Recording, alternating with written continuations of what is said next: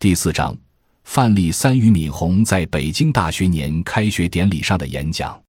各位同学，各位领导，大家上午好！非常高兴许校长给我这么崇高的荣誉，谈一谈我在北大的体会。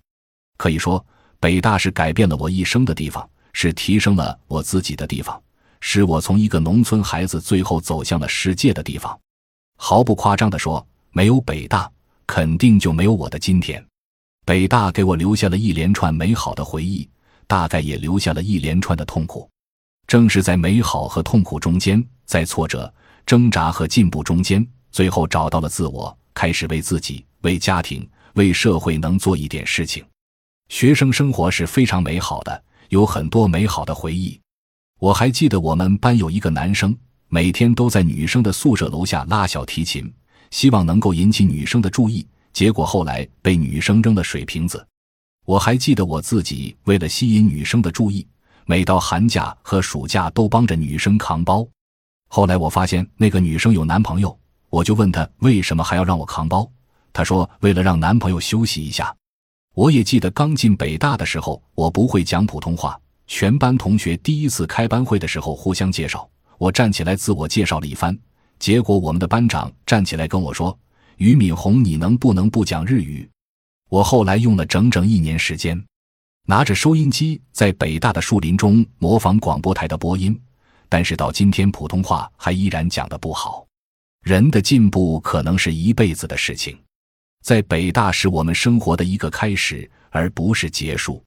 有很多事情特别让人感动，比如说，我们很有幸见过朱光潜教授，在他最后的日子里。是我们班的同学每天轮流推着轮椅在北大里陪他一起散步。每当我推着轮椅的时候，我心中就充满了对朱光潜教授的崇拜，一种神圣感油然而生。所以我在大学看书最多的领域是美学，因为他写了一本《西方美学史》，是我进大学以后读的第二本书。为什么是第二本呢？因为第一本是这样来的。我进北大以后走进宿舍，我有个同学已经在宿舍。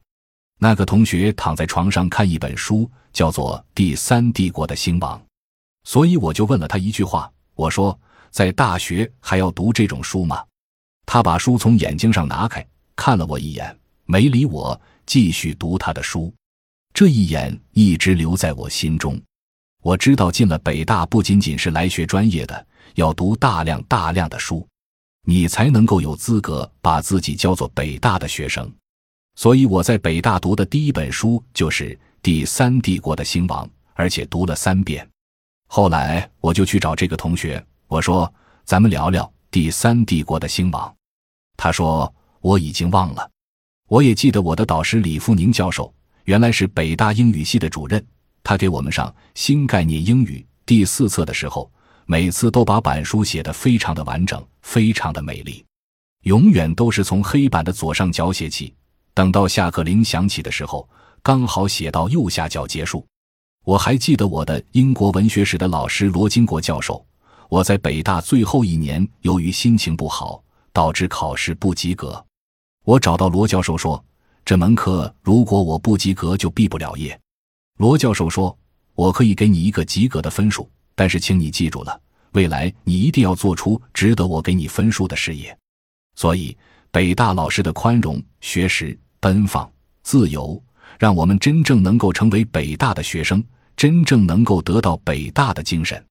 当我听说许志宏校长对学生唱《隐形的翅膀》的时候，我打开视频，感动得热泪盈眶，因为我觉得北大的校长就应该是这样的。我记得自己在北大的时候有很多的苦闷，一是普通话不好，第二英语水平一塌糊涂。尽管我高考经过三年的努力考到了北大，因为我落榜了两次，最后一次很意外地考进了北大。我从来没有想过北大是我能够上学的地方，它是我心中一块圣地，觉得永远够不着。但是那一年。第三年考试时，我的高考分数超过了北大录取分数线七分，我终于下定决心，咬牙切齿填了“北京大学”四个字。我知道一定会有很多人比我分数高，我认为自己是不会被录取的。没想到北大的招生老师非常富有眼光，料到了三十年后我的今天。但是实际上我的英语水平很差，在农村既不会听也不会说，只会背语法和单词。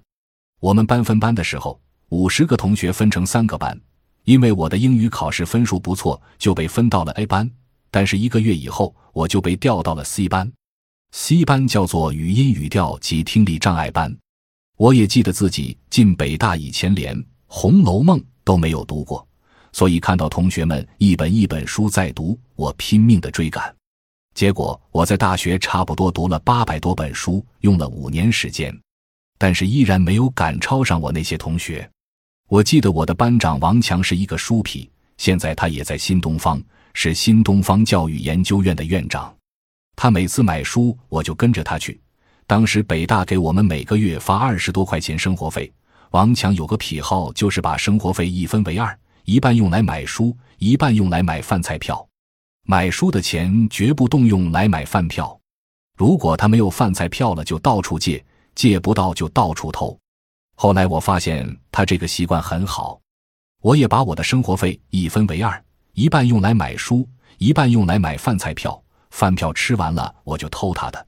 毫不夸张地说，我们班的同学当时在北大真是属于读书最多的班之一，而且我们班当时非常活跃，光诗人就出了好几个。后来挺有名的一个诗人叫西川，真名叫刘军，就是我们班的。我还记得我们班开风气之先，当时是北大的优秀集体，但是有一个晚上大家玩的高兴了，结果跳起了贴面舞。第二个礼拜被教育部通报批评了。那个时候跳舞是必须跳得很正规的，男女生稍微靠近一点就认为违反风纪。所以你们现在比我们当初要更加幸福一点，不光可以跳舞，而且可以手拉手的在校园里面走。我们如果当时男女生手拉手在校园里面走，一定会被扔到未名湖里。所以一般都是晚上十二点以后再在校园里面走。我也记得我们班五十个同学，刚好是二十五个男生，二十五个女生。我听到这个比例以后，当时就非常的兴奋。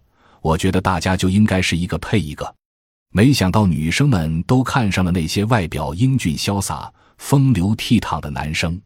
像我这样外表不怎么样，内心充满丰富感情、未来有巨大发展潜力的女生，一般都看不上。我记得我奋斗了整整两年，希望能在成绩上赶上我的同学。但是，就像刚才吕芝老师说的，你尽管在中学高考可能考得很好，是第一名，但是北大精英人才太多了，你的前后左右可能都是智商极高的同学，也是各个省的状元或者说第二名。所以在北大追赶同学是一个非常艰苦的过程。尽管我每天几乎都要比别的同学多学一两个小时。但是到了大学二年级结束的时候，我的成绩依然排在班内最后几名，非常勤奋又非常郁闷，也没有女生来爱我安慰我。这导致的结果是，我在大学三年级的时候得了一场重病，这个病叫做传染性浸润肺结核。当时我就晕了，因为当时我正在读《红楼梦》，正好读到林黛玉因为肺结核吐血而亡的那一章，我还以为我的生命从此结束。后来，北大医院的医生告诉我，现在这种病能够治好，但是需要在医院里住一年。我在医院里住了一年，苦闷了一年，读了很多书，也写了六百多首诗歌，可惜一首诗歌都没有出版过。从此以后，我就跟写诗结上了缘。但是我这个人有丰富的情感，但是没有优美的文笔，所以终于没有成为诗人。我们跟当时还不太出名的诗人海子在一起写过诗。后来，他写过一首优美的诗歌，叫做《面朝大海，春暖花开》，我们每一个同学大概都能背。后来，当我听说他卧轨自杀的时候，嚎啕大哭了整整一天。从此以后，我放下笔，再也不写诗了。记得我在北大的时候，到大学四年级毕业时，我的成绩依然排在全班最后几名。但是，当时我已经有了一个良好的心态。我知道我在聪明上比不过我的同学，但是我有一种能力，就是持续不断的努力。所以在我们班的毕业典礼上，我说了这么一段话，到现在我的同学还能记得。我说：“大家都获得了优异的成绩，我是我们班的落后同学，但是我想让同学们放心，我绝不放弃。你们五年干成的事情，我干十年；你们十年干成的，我干二十年；你们二十年干成的，我干四十年。我对他们说：如果实在不行，我会保持心情愉快、身体健康，到八十岁以后把你们送走了，我再走。有一个故事说，能够到达金字塔顶端的只有两种动物，一是雄鹰。靠自己的天赋和翅膀飞了上去。我们这儿有很多雄鹰式的人物，很多同学学习不需要太努力就能达到高峰。很多同学后来可能很轻松的就能在北大毕业以后进入哈佛、耶鲁、牛津、剑桥这样的名牌大学继续深造。有很多同学身上充满了天赋，不需要学习就有这样的才能。比如说我刚才提到的我的班长王强。他的模仿能力就是超群的，到任何一个地方听任何一句话，听一遍模仿出来的绝对不会两样。所以他在北大广播站当播音员当了整整四年。我每天听着他的声音，心头咬牙切齿，充满仇恨。所以有天赋的人就像雄鹰，但是大家也都知道，有另外一种动物也到了金字塔的顶端，那就是蜗牛。蜗牛肯定只能是爬上去，从底下爬到上面可能要一个月、两个月，甚至一年、两年。在金字塔顶端，人们确实找到了蜗牛的痕迹。我相信蜗牛绝对不会一帆风顺地爬上去，一定会掉下来，再爬，掉下来，再爬。但是，同学们所要知道的是，蜗牛只要爬到金字塔顶端，它眼中所看到的世界，它收获的成就。跟雄鹰是一模一样的，所以也许我们在座的同学有的是雄鹰，有的是蜗牛。我在北大的时候，包括到今天为止，我一直认为我是一只蜗牛，但是我一直在爬，也许还没有爬到金字塔的顶端，但是只要你在爬，就足以给自己留下令生命感动的日子。我常常跟同学们说。如果我们的生命不为自己留下一些让自己热泪盈眶的日子，你的生命就是白过的。我们很多同学凭着优异的成绩进入了北大，但是北大绝不是你们学习的终点，而是你们生命的起点。在一岁到十八岁的岁月中间，你听老师的话，听父母的话，现在你真正开始了自己的独立生活。我们必须为自己创造一些让自己感动的日子。你才能够感动别人。我们这儿有富裕家庭来的，也有贫困家庭来的。我们生命的起点由不得你选择出生在富裕家庭还是贫困家庭。如果你生在贫困家庭，你不能说“老爸，给我收回去，我不想在这里待着”。但是我们生命的终点是由我们自己选择的。我们所有在座的同学过去都走得很好，已经在十八岁的年龄走到了很多中国孩子的前面去。因为北大是中国的骄傲，也可以说是世界的骄傲。但是到北大并不意味着你从此大功告成，并不意味着你未来的路也能走好。后面的五十年、六十年，甚至一百年，你该怎么走，成为了每一个同学都要思考的问题。就本人而言，我觉得只要有两样东西在心中，我们就能成就自己的人生。第一样叫做理想。我从小就有一种感觉。希望穿越地平线走向远方，我把它叫做穿越地平线的渴望。也正是因为这种强烈的渴望，使我有勇气不断的高考。当然，我生命中也有榜样，比如我有一个邻居，非常的有名，是我终生的榜样。他的名字叫徐霞客，当然是五百年前的邻居，但是他确实是我的邻居，江苏江阴的，我也是江苏江阴的。因为崇拜徐霞客，直接导致我在高考的时候地理成绩考了九十七分，也是徐霞客给我带来了穿越地平线的这种感觉，所以我也下定决心，如果徐霞客走遍了中国，我就要走遍世界。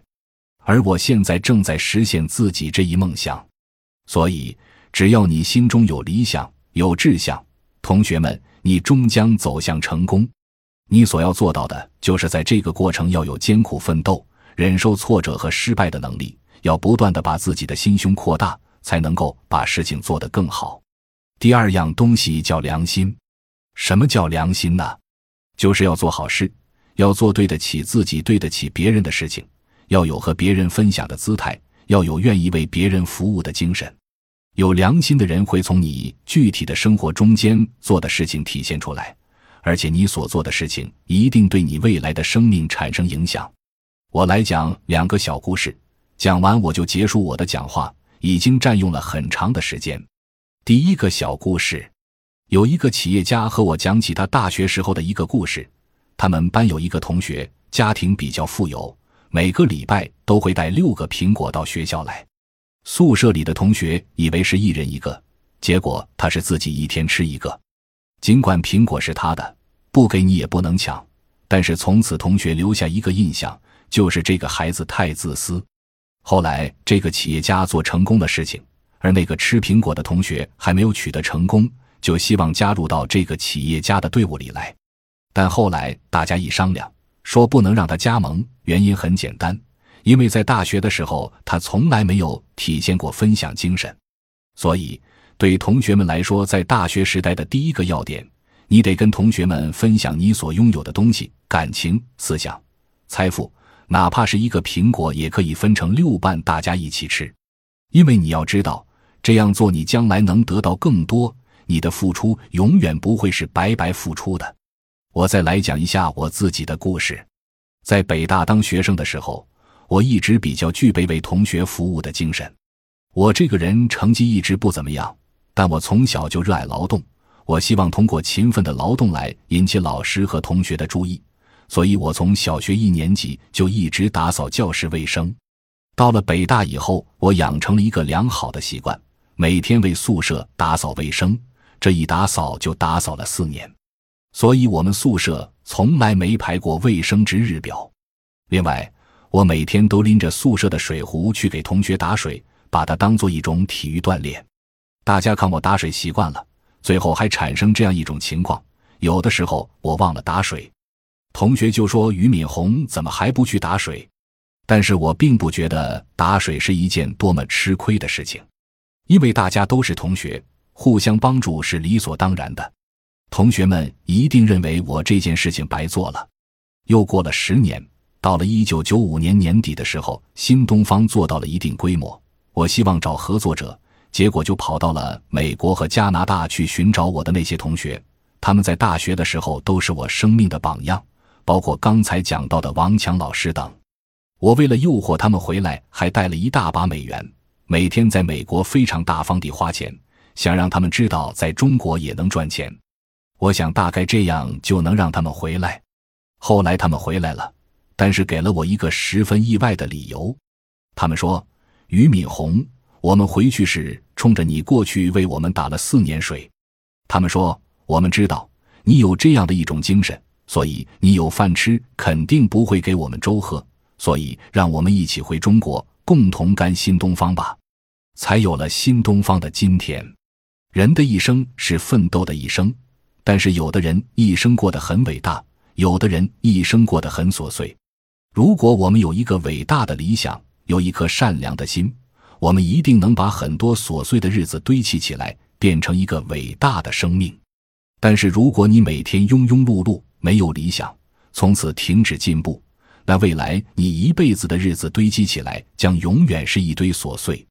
所以，我希望所有的同学能把自己每天平凡的日子堆砌成伟大的人生。最后。我代表全体老校友向在座的三千多位新生表一个心意。我代表全体老校友和新东方，把二百万元人民币捐给许校长，为在座同学们的学习、活动和成长提供一点帮助。